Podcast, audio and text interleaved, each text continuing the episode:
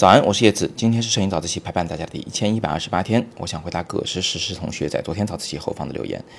他说他看了我在网易云课堂的纪实摄影的审美方向与启发，沉思了很久，但是有两个疑惑。那他的第一个疑惑是，有很多人现在在批判这种怼脸拍和甩手拍。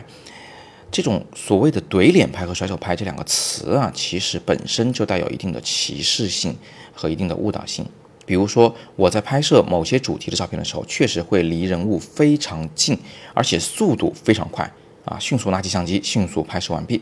你看这种离人距离近，你就可以叫它叫怼脸拍。那我相机拿起来放下非常快，你可以叫它叫甩手拍。但是距离近和速度快，它本来是一个中性的描述性的词，但是你用了怼脸和甩手这两个词以后，它就带有一定的歧视性了。所以你如果沿用这种称呼去称呼这种拍摄方法，它可能本身就有问题。那我的第二看法呢，是我们从来不会去批判一种拍摄方法，不会去批判一种艺术作品的创作方法。比如说，现在很多人在批判泼墨啊，把那个墨水往那个纸上一泼，就叫是艺术作品。但是其实呢，我们应该批判的不是泼墨这个动作，而是它泼出来这个作品本身，它到底有什么样的主题，它到底有多大的艺术价值，它到底有没有社会意义，或者说它是不是有负面的社会意义。那我们在说一个人他的字写的不好看的时候，我们也不会去批判他是左手写字，或者说他是用脚写字，或者说是他用嘴叼着这个笔在写字。我们不批判这件事儿，我们只是批判你这个字本身不好看。你看，这就是我们在对待艺术作品的是一个正确的批判方法。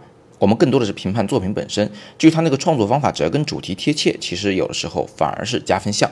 第三个方面，很多人可能会认为怼脸拍和甩手拍是不道德、不文明的。那么关于这一点，我想先给你看几张照片。这几张照片都是我在很近的距离下用闪光灯来拍摄的。而被拍的人啊，要么就是非常的配合，要么非常的神气，要么非常的开心。人家都已经那么开心了，你怎么能说我的这种拍法是不文明的呢？所以啊，即便你想针对这个行为本身来发言，也要注意一点，就你的这个批判对象，他要非常的具体，到底是谁，在什么情况下。做的什么事情，他是比较这个让人讨厌的，是不应该的。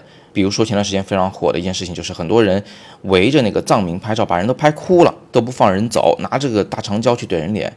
那如果你批判的是那种人，那我觉得应该批判，因为这确实就是不文明的现象。所以你要批判的话呢，要明确你的批判对象，避免一刀切、一棒子打死，因为它不仅会伤及无辜，而且呢会阻挠艺术向前发展。好，那最后葛氏事实的第二个问题其实很简单啊，他说视频时代这个微视频的传播会不会取代图片啊？那是不可能的。我举一个很简单的例子，你在看到一张真正打动人心的照片的时候。只需要零点几秒，你就可以内心非常震撼。但是你看一个再短的微视频，也至少需要十秒钟时间。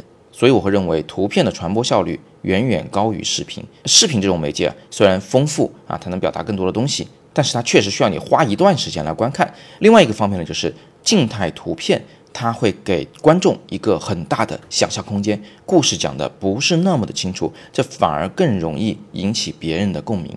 好，那今天我们就简单聊这么多。那葛同学呢？他说他是无意间在网易云课堂看到我的这个讲座的，哎，我觉得这个非常的不应该啊！作为一个老学员，你居然错过了这个讲座。我觉得这是我近些年来最有含金量的一个讲座，而且它是完全免费的。那么今天呢，正逢周末，大家有时间的话呢，不妨点一下阅读原文，也去听一下这场讲座。总时长只有半个小时啊，并不长，但是内容呢是非常精华的，谈的是审美的事，而且呢，人人都能看得懂。好，那今天呢是摄影早自习陪伴大家的第一千一百二十八天，我是叶子，每天早上六点半，微信公众号“摄影早自习”，不见不散。